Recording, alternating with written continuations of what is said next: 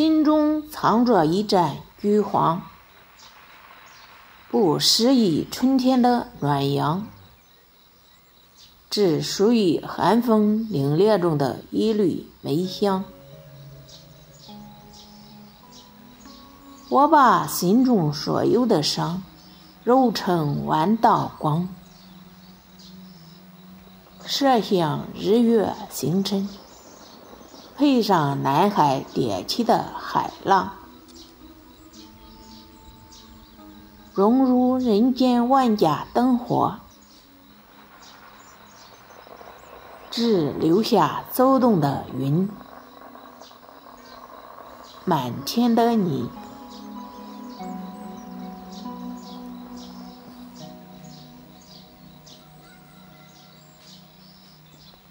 大家好，我是故事 FM 的制作人赵真怡。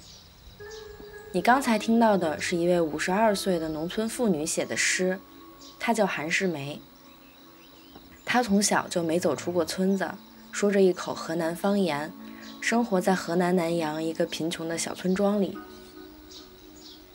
她的世界很小，每天围着丈夫、公婆、儿女忙活，在满是油污的灶台、粗陋的田埂。破败的瓦房之间打转。二零二零年之前，韩世梅的生命轨迹和大部分农民一样，她用白天的时间劳作，用晚上的时间叹息。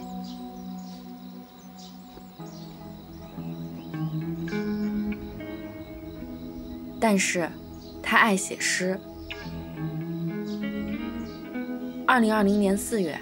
韩世梅在儿子的鼓励下，开始用短视频将自己的诗分享到了网络上。没想到她走红了，她的才华得到了很多人的认可。通过写诗，她甚至被邀请去联合国演讲。二零二零年三月，韩世梅的诗被出版社看中，并在今年九月出版了个人诗集《海浪将我拥起》。这不仅仅是因为他那些打动人的诗句。还因为她作为一位底层的农村妇女，用诗作为武器对抗命运的故事。她趴在灶台上写诗，走在田埂上念诗，儿子不用的作业本和快递的牛皮纸箱上都写满了她歪歪扭扭的诗句。在她的诗中，贫穷和饥饿有了独特的触感。她用诗破译了孤独，与自己的命运摩擦。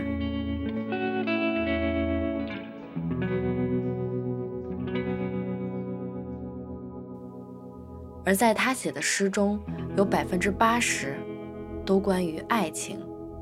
爱情是藏在他心中一盏黑暗中橘黄色的暖灯。他边写诗边看着这一盏橘黄在他的生命中摇曳，忽明忽暗。他的回忆与祈祷都化成了浪漫的诗句。现在有人叫他田埂上的诗人。也有人叫他第二个余秀华，而他自己却说，自己写的不叫诗，只是顺口溜。他也不是余秀华，他只是韩世梅。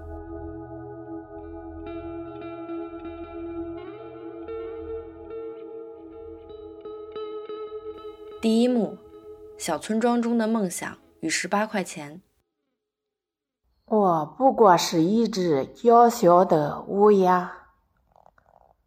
拿什么去学疯狂飞？我叫韩世梅，来自河南南阳农村的，老家是湖北的。一九七一年十一月十一日出生的，就是我也是出生在一个农民家庭嘛。我们家里一共连我五个孩子嘛。小时候其实很贫穷那一种的。父母压力也挺大的，在我记忆中，比如说一到春天里，河南种的红薯特别多了，有那地方叫红薯，有那地方叫地瓜。我父亲都拿个袋子嘛，到处跑着，地瓜一收到家里边了，打成粉嘛，然后就是下粉条。呀，那一村上都是老吃粉条，老吃粉条。比如说，我们那房间里头都挂了，到处挂的都是粉条，我以为吃的够够够够的。但是你肚子饿呀，也得吃呀。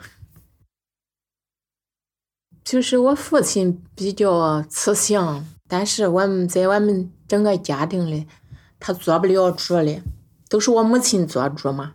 从小我都想着，女人是半边天嘛，也可以承担一下家里的责任嘛，也不能每天游手好闲的。我母亲也识字了，她都是也上过学，也识字，她让我认字。小的时候我都有个梦想嘛。不想待在我们那村子里，我也想可以通过学习呀，通过努力呀，能看到外面的世界。所以说，嗯，就是我读书那会嘛，特努力了。反正我脑袋瓜子也好使一点。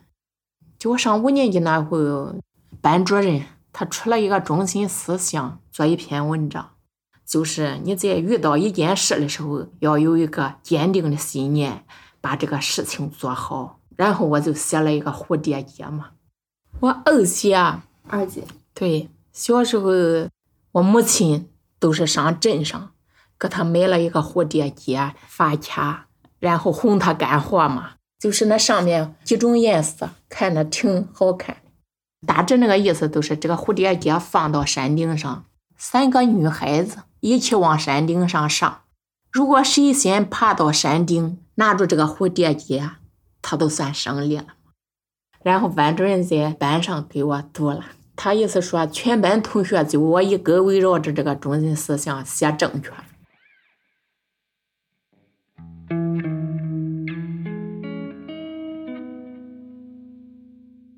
上到初中二年级，只读了一学期，然后第二学期要十八元的学费，十八元。就是没钱交，不是不交，这又辍学。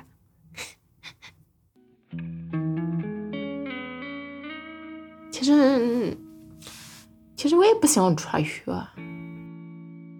每天晚上都会重复做一个梦，梦见我在教室里边还在写作业啊，梦了好多年。十八块钱的学费让韩世梅从求学的美梦中惊醒，自此，她本就不大的世界变得更小了。辍学那年，韩世梅十四岁，在家中织毛衣、纳鞋底、压面条、干农活。空闲时，农村人的消遣方式很有限，男人聚在一起喝酒，女人聚在一起打牌。韩世梅不喜欢这些。不干活的时候，他只能发呆。他不甘心，但他没有选择。一天，母亲给了韩世梅一个黑箱子，她将箱子打开，里面竟装满了书。箱子是爱好文学的母亲从老家带来的，里面有《三国演义》《红楼梦》《西游记》《水浒传》，还有武侠小说和古诗集。从那以后，看书成了韩世梅唯一的消遣。母亲为她打开了一个想象中的广阔世界。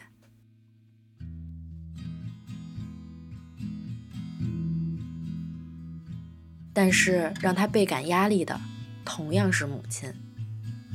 在家里，母亲说一就是一，韩家女儿的婚事都由母亲决定。那个时候，祖父去世没钱安葬，韩家为了收彩礼钱。把二姐嫁了出去，收了四百块。后来韩家的大哥没钱娶媳妇儿，又把三姐嫁了出去，收了一千六百块。韩世梅说：“这不是嫁女儿，这是卖女儿。”韩世梅知道自己应该也逃不过被卖出去的命运，他等待着这一天的到来。然而在这个时候，藏在他心中那盏关于爱的橘黄色明灯，似乎有了亮起来的机会。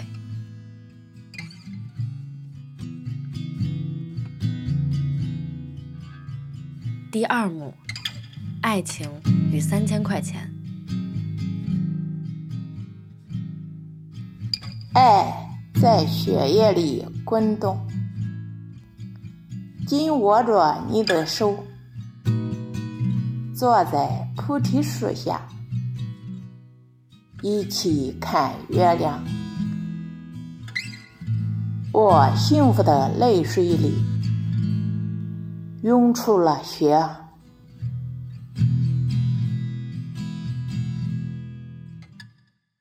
其实母亲各个方面都好了，他就这一点都是母亲说了算，你就没有选择自己人生幸福的权利。就是我母亲把三个姐姐包办了以后，她曾经告诉我大姐是吧？她说掉我一个了，可以让我自由选择。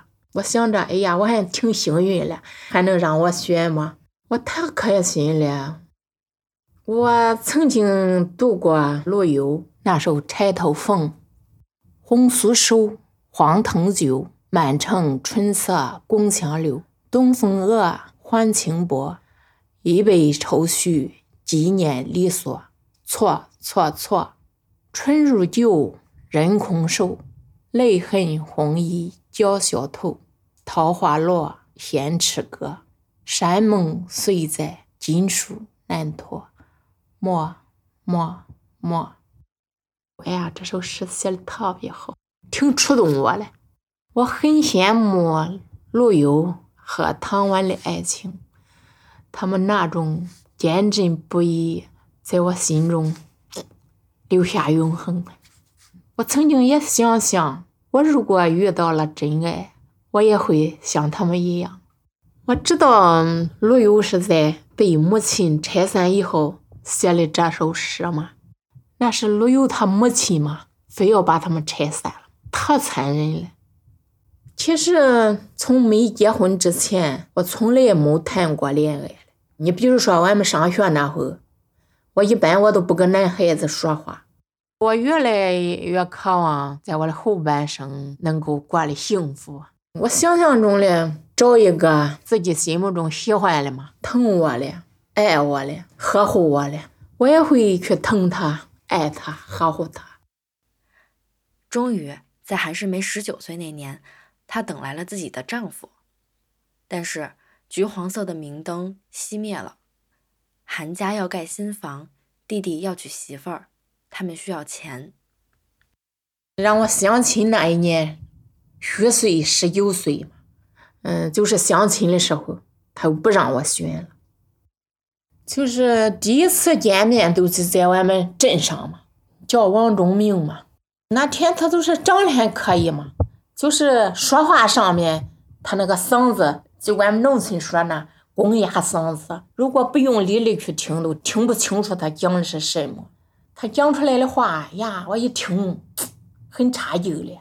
反正我对他入不了心嘛，不愿意了，回家。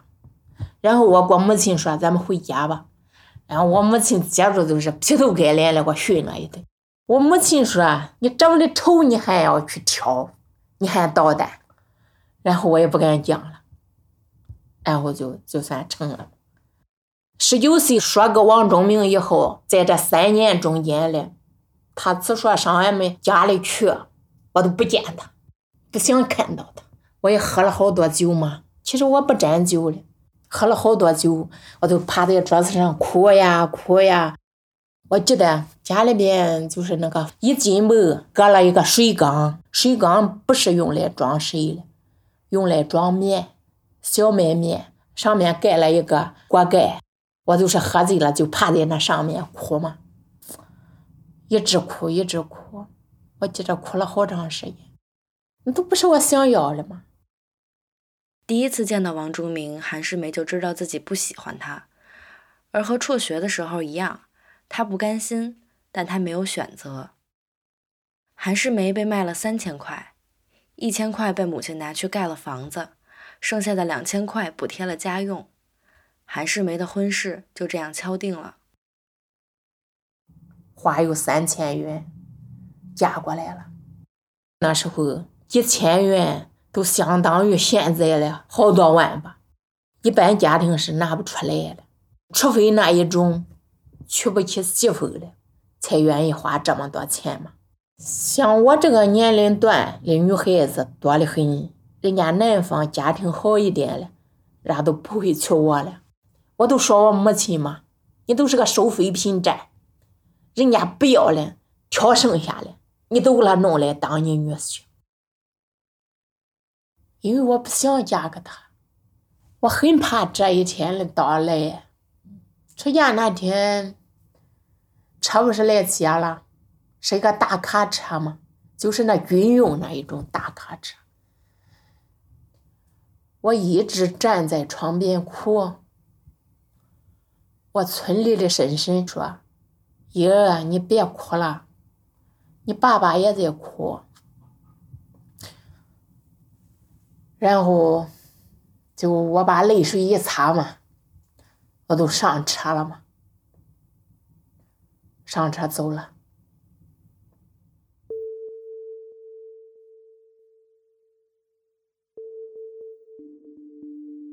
风是黑夜孤独的曲子，深夜里，我心中那盏灯依然亮着。母亲把手伸进我的皮囊，掏走了那盏灯。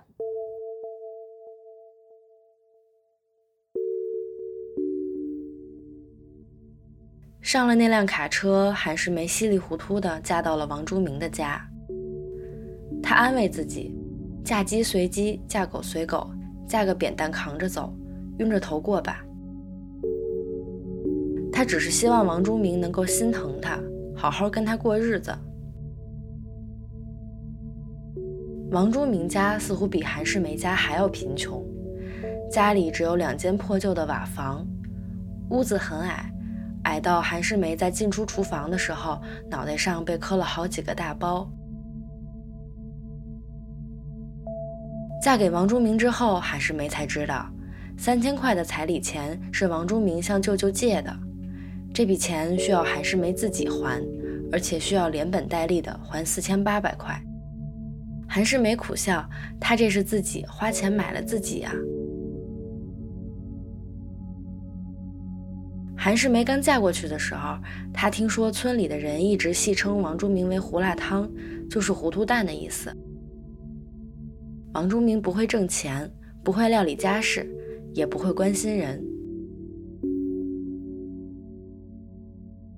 我刚嫁过去的时候，他就是有啥事儿你和他沟通不了，嗯，只说一遇着事儿你都给他讲不清道理了。你比如说，俺们盖房子是吧？盖这座房子是五百多个平方，那时候工价是一百一十块一个平方，光工钱都得五万多给人家。王忠明就是说，你给人家三千行，上万了不要哥。哥是给的意思吗？给钱的意思？对。然后我都给他讲道理嘛，老板不给你工钱，你愿意不愿意？然后他不肯，他就是不让你给俺工钱。我说这工人们来咱们这个给咱们盖房子，人家为的都是挣个工钱养家糊口了。你在厂里边挣钱也是养家糊口了，对不对？哎，你不能说不给人家工钱，但是他就不听。呀，那一天我不是给人家了两万多工钱吗？他知道了，吵了不叫我去。后来了，不是他去上班去了吗？然后我给钱取去给人家。后来他不是下班回来了，他知道我给钱给人家了。我那说话嘛，我说你你在厂里边吃饭了吗？不搭理我。在结婚后很长一段时间里，一旦遇到无法跟王忠明沟通的事儿，韩世梅都选择回避。而除了这些，在结婚之后，他不仅承担了妻子的责任、母亲的责任，还承担了丈夫的责任。他一个人把整个家都撑了起来。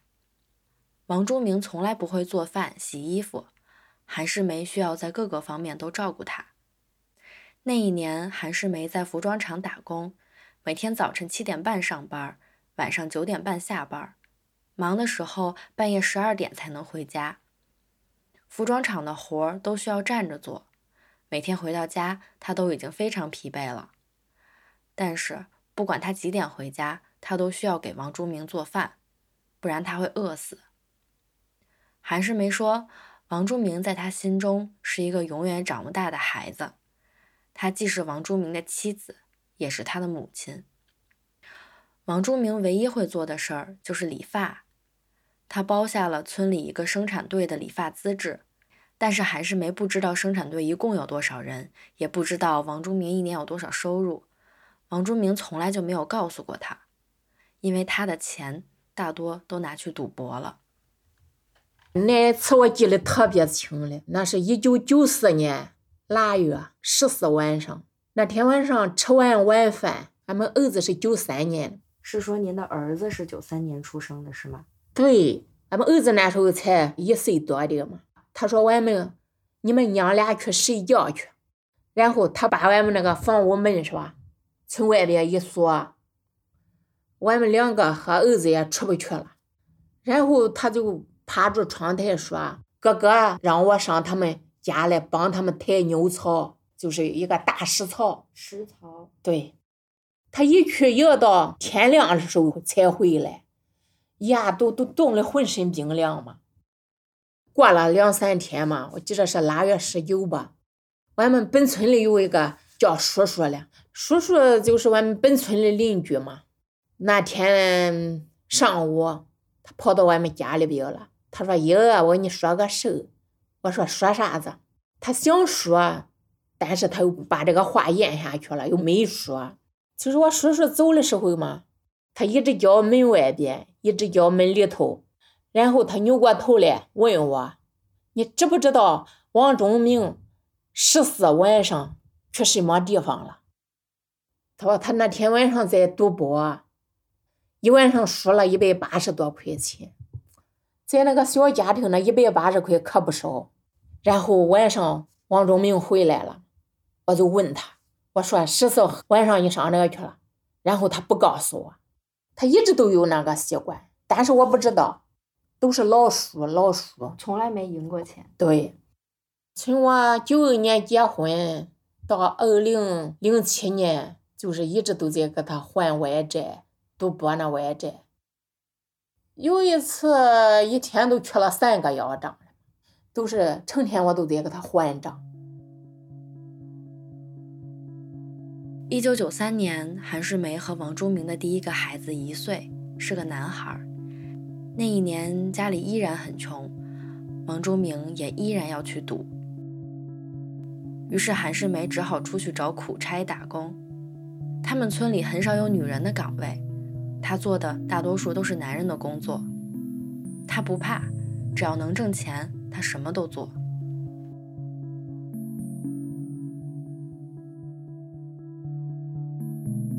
我手持船桨，划破了海浪，划破了那道没有路的山梁，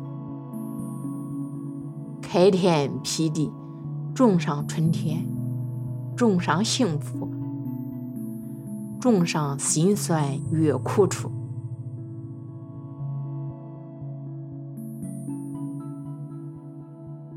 我不想就像我爸爸妈妈那样一直贫穷嘛，我想叫家庭过富裕嘛。如果你有了钱，都可以让孩子们读书嘛。所以说，自从我嫁过去以后，我都非常努力赚钱了我都在村里边帮过小工，我都在高速上干嘛，扎钢筋、窝钢筋。我钢筋就是要什么形状的，比如说一米长或者是两米长的，我都能给它挖出来。我干活特厉害了。后来留下来的都是男同志，只有我一个人是女同志。那累呀，就是我胳膊这胳膊骨累伤了，都是抬钢筋累伤了，好多年都一直疼，一直疼。然后老板和老板娘都看在眼里嘛。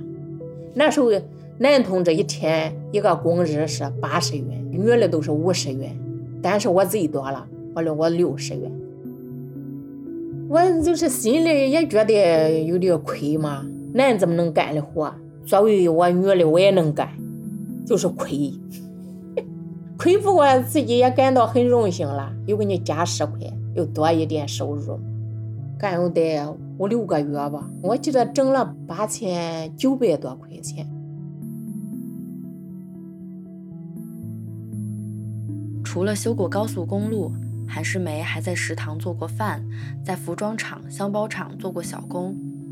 在箱包厂做小工的时候，厂长不让韩世梅用切割布料的切割机，厂长认为那是男人的工作，女人是学不来的，容易出危险。但是为了多挣几个钱，韩世梅缠着厂长学，厂长没有办法，只好交给了她。谁知韩世梅一学就会，并且从来没有出过岔子。一百二十四片布料做成的背包，她一个人就能计算、切割精确，而且是以最节省布料的方式，所以厂长非常赏识她。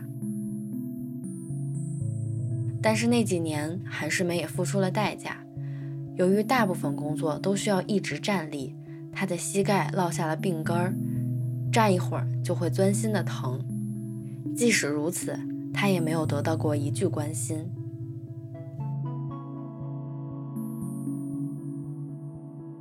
干男人干的活嘛，我也是没有办法才去干的，因为一家的担子都在我肩上嘛，我不干不行了。当你身后什么都没有了，只有自己坚强，才可以撑起这个家嘛。二零零二年那时候，借村里的高利贷借了一些。那一年刚怀孕的时候，怀着俺们女儿嘛。就是上地里干活，邻居婶婶嘛都说你今年要孩子了，你别种芝麻，嗯，你种点玉米好处。我是想还这个账，芝麻比较贵嘛，还要生了嘛，我还在地里干活嘛，它比较难受。如果你吃早饭了去干活，这个眼球发胀，我就采取了一个办法嘛，每天早晨我不吃饭，这样好受一点嘛。我在地里干活嘛，哎，我突然听到身后有个有个女孩喊我嘛，嫂子。我扭头一看，然后是俺们邻居那个女孩，她说：“嫂子，你每天早晨不吃饭都来干活，看看给你累多可怜呢，我给你拿俩甜瓜吃吃。”哎呀，当时我就是眼泪啪一下子就咕噜出来。我想着一个十二岁的孩子都比俺们老头子强嘛。王忠明嘛，从来都他也不会疼你，就是一天到晚我也看不到他人嘛，导致我严重的缺失爱嘛。就这个姑娘的一句温暖的话，拿那两个甜瓜，我特感动，都能感动你一辈子了。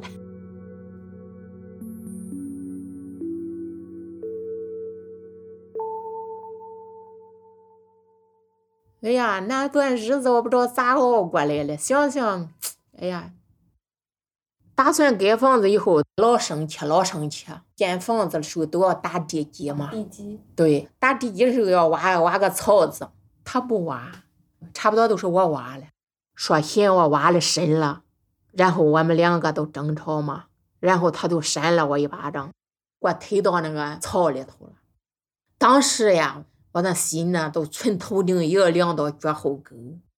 我想这些，我自打嫁过来以后，从来没想过他一天夫挣钱还账，挣钱还账，眼大活。我在他心目中就是等于一个使用工具。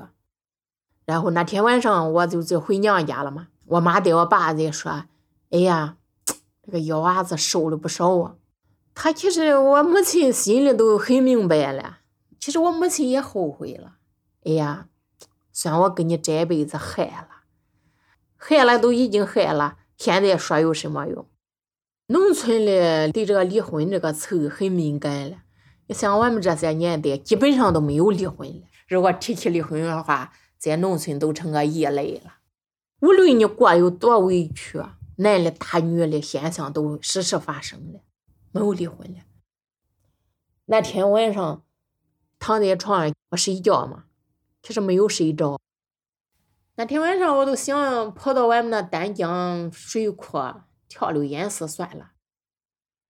其实活着很痛苦，嗯，一死了啥也不用想了，死了就啥也不用想了。这个念头在那些年一直在韩世梅心中来回往复。韩世梅永远记得，在一个王忠明去赌博没有回家的夜晚，他随便找了一个儿子的废旧作业本，在上面写下了一首诗：“五黄六月棉袄穿，觉得全身透骨寒。人间虽然风光好，不如极乐市里玩。”这是一首很不成熟的小诗，但是这是韩世梅写下的第一首诗。是他带着万念俱灰的心情写下的，而每当死去这个念头出现在脑海中的时候，他就会想起自己的一儿一女，尤其是还不满十岁的小女儿。如果他死了，没有人会像自己一样用心对待女儿。他要让女儿吃饱穿暖，要让女儿上学，要让女儿和他过完全不同的人生。韩世梅不甘心，但她依然没有别的选择。在韩世梅女儿三岁那年，他家门口去了个会看相的人。他看过韩世梅的相之后，告诉他，他这一辈子有三大亏：学业亏了，事业亏了，婚姻也亏了。生气生了几袋子，眼泪流了几小盆。韩世梅想，这就是命吧。他想认命，但是他遇到了诗。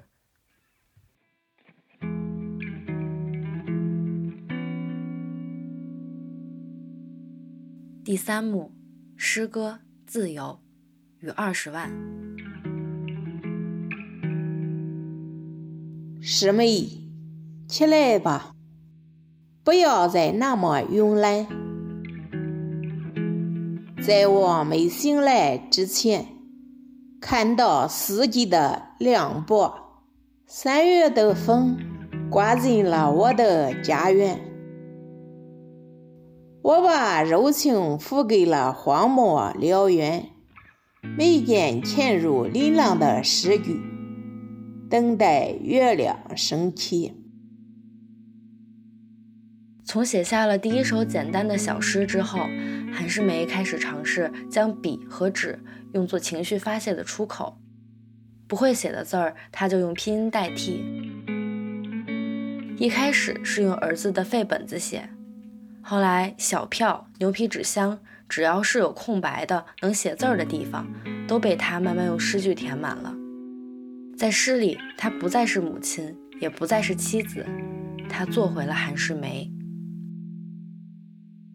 二零二零年四月，儿子帮韩世梅在短视频平台注册了一个账号，算法推算出了韩世梅的喜好，频频推荐给他网友写的诗。后来，他也试着上传了自己写下的诗。很快，他的才华被很多人看到了。写诗，我主要的想法是能抒发出我多年积压在心里的郁闷。心情不好的时候，写了都找一个废本子嘛，写在背面，越写越多，越写越多。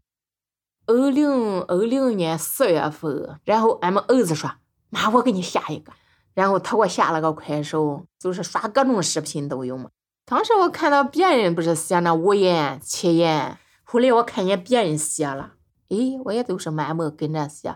比如说在别人的评论区写写，然后我感觉这首写的好，给他抄下来，然后我再打字打到快手上面，制作成作品发到自己账号上。之前都没出过门了。没出过远门，比如说去过俺们老家湖北，就是十八岁去了，那时候没看过大海，就是在别人作品上看到过大海。比如说他们视频上有大海了，有山了，有水了，都依照着那山水写。就是写的时候，你得给自己很大一个想象空间了，也感觉到，哎呀，闭上眼睛就站在大海边。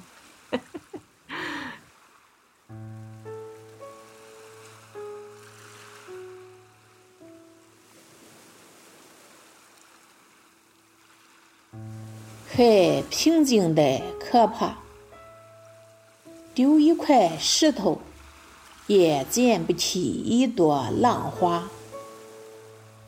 地平线上的朝阳微微抬头，似月亮一般温柔。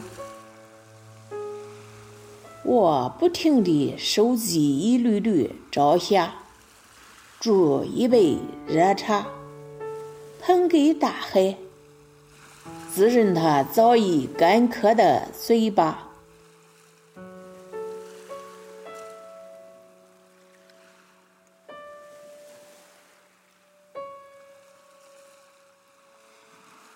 其实我自己很想把自己变成文字里边的人，那我喜欢待在文字里。文字里有山，有水，有花，有树，有爱。文字里什么都有，要什么有什么。还有好多人鼓励我呀，说你文字表达力量非常强的。在我那评论区都说我文字积累的好，写的怎么怎么好，但我不认为，这都是顺口溜嘛，没有太多的语言积累，没有太多的能让人开心的语言，我就那么一丁点能量。哎，我感觉到我活着还有点价值，还有点意义。我现在已经进入黄昏年代，在暮年的拐角，我看到了希望嘛。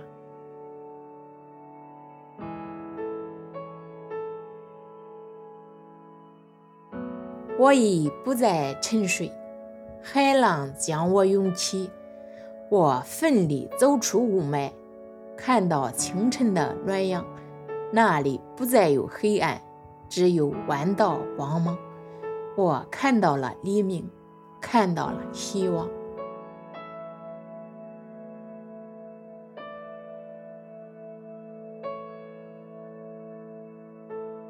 在韩世梅开始写诗后。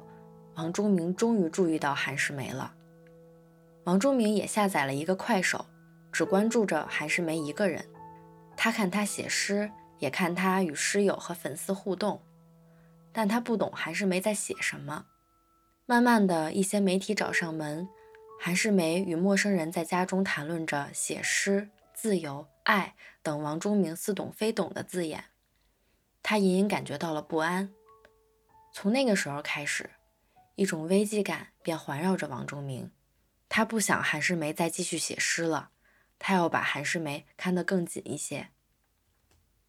我写诗这件事，就是媒体报道以后，是吧？那厂里好多人都说：“哎呀，你们村里有个韩世梅呀，写诗写的好的很呢，都崇拜我。”然后我嫂子说：“崇拜是崇拜，但是不知道你写那是什么意思。你写这个诗歌啊，他都不理解你。”他不懂你了。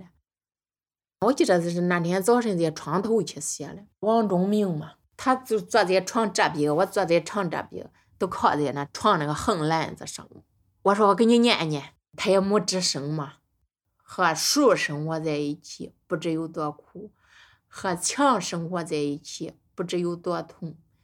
欲哭无泪，欲言无词。我跟和一个树跟墙生活在一起一样。对于爱，我是没有感知的。然后我们老头子说：“你别写我，你别写我。”他也就是你让他读，他也看不明白了。二零二零年九月份，王忠明都开始拔网线、断你电源，他怕你跟外界的聊天，他怕你走红了，一直看我看我嘛，就给我当犯人一样看着嘛。就说我在食堂里做饭，他都要去个两三次，电话打到那个保安那个，一天都要打个两三次，问我还在没在，跟查户口似的。就是信阳有两个大学生女孩嘛，想上家里采访嘛，采访我嘛，刚到家里边都被我们老头子吼天吼地那个吵。他说：“踩你妈那逼牛踩，给我滚！”骂人家。两个女孩子毕竟是学生嘛。也没见识过，也没经历过，然后两个女孩起来走了嘛，我感到很愧疚了，哎，好无奈了，你怎么来解释也没用。然后我都告诉他，我说如果我想跑的话，你也看不住我，对不对？在韩世梅粉丝变得越来越多的同时，王中明对韩世梅的管控也越来越多。有段时间，韩世梅每天早晨起床都发现自己的手机网络被关上了。她知道那是王中明趁她睡觉的时候做的，但是韩世梅不在乎。村子里总有王忠明看不到的角落，他在哪里都可以写诗。那两年陆续开始有活动邀请他去读诗，韩世梅通过这些活动获得了一些报酬，再加上他在工厂打工攒下的钱，他有了一些积蓄，他的人生看起来有了更多可能性。他要写诗，他要离婚，他要去追逐自己的爱情，他想用二十万赎回自己的自由。二零二一年就是那四五月份嘛。他都是一直闹，越闹越凶，越闹越凶。你跟他讲道理又没用，是吧？然后我们两个孩子都说：“妈，你跟他离婚算了。”四月份那时候，我都给他提出离婚了嘛。我说：“你给我离婚，我给你二十万。”他说：“三百万都不行。”然后我说：“你不离也不行，非跟你离不行。”那次都是引起了一场风波嘛。嗯，有一次，本村一个嫂子在田里干干活，然后回来。走到我们家门前嘛，嗯，说呀，村里边人们都在议论，说我疯了、神经了，写诗写疯了。在农村，这可都是伤风败俗了。他那思想啊、理念呢，都被那个旧传统、旧思想被束缚着，都想着得过且过。但我不认为，在一个没有爱的婚姻家庭中，是一个无形的枷锁。我想那些来世上一趟，毕竟不容易嘛，尽量去想一切办法，让自己过得开心快乐，是不是？韩世梅对爱情的期待没有得到同村人的支持，女儿也觉得母亲的想象过于浪漫。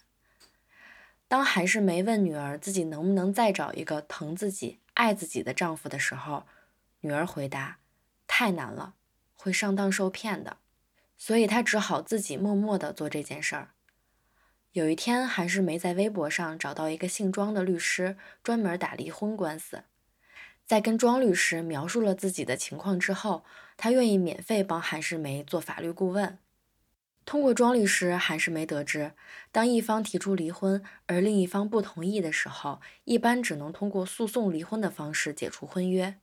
在庄律师的帮助下，韩世梅的离婚官司在二零二一年五月九日成功立案了。韩世梅觉得非常兴奋，她看到了希望。但就在这个时候，韩世梅收到了女儿的一则短信。女儿告诉她，自己马上就要高考了。她虽然不干涉母亲离婚，但是希望母亲可以在她高考之后再做这件事儿，不要影响她考试。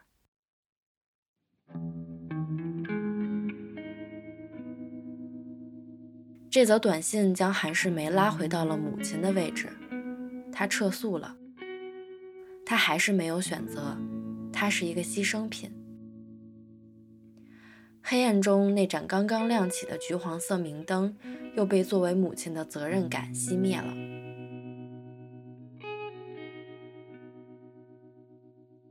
我把我的内裤一根一根拆掉，做儿女登天的云梯。在雨里护着你们，在浪里把你们撑起。如果需要，我会把我的生命给你和你。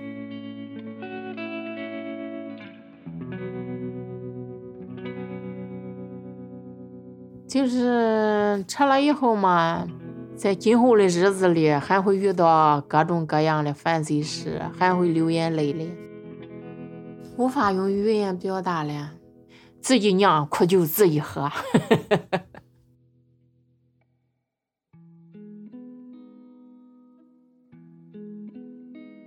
你像我们农村的是吧？嗯，单亲家庭，你说媳妇都不好说。我就考虑到这一点。我想着就是我委屈的算了嘛，咱已经就这大半辈子都过来了，头发都满头白发了，就是心里还有个结嘛。其他的都可以。哎呀，我就是写了诗，虽然我身在家里困着嘛，但是我灵魂是自由的，我灵魂可以想象着美好的爱情，有一个完美的人生，什么都可以，自由自在的活嘛。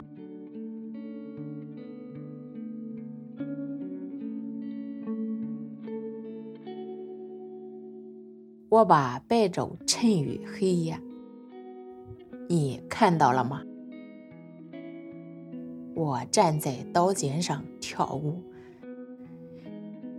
血一直在蔓延，染红了家乡的路。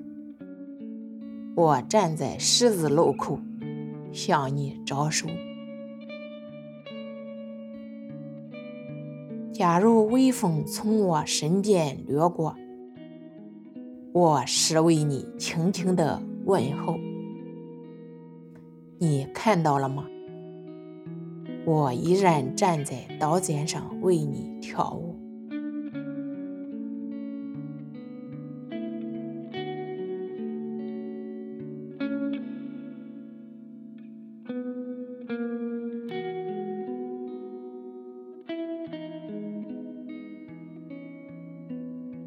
现在正在收听的是亲历者自述的声音节目《故事 FM》，我是制作人赵真怡。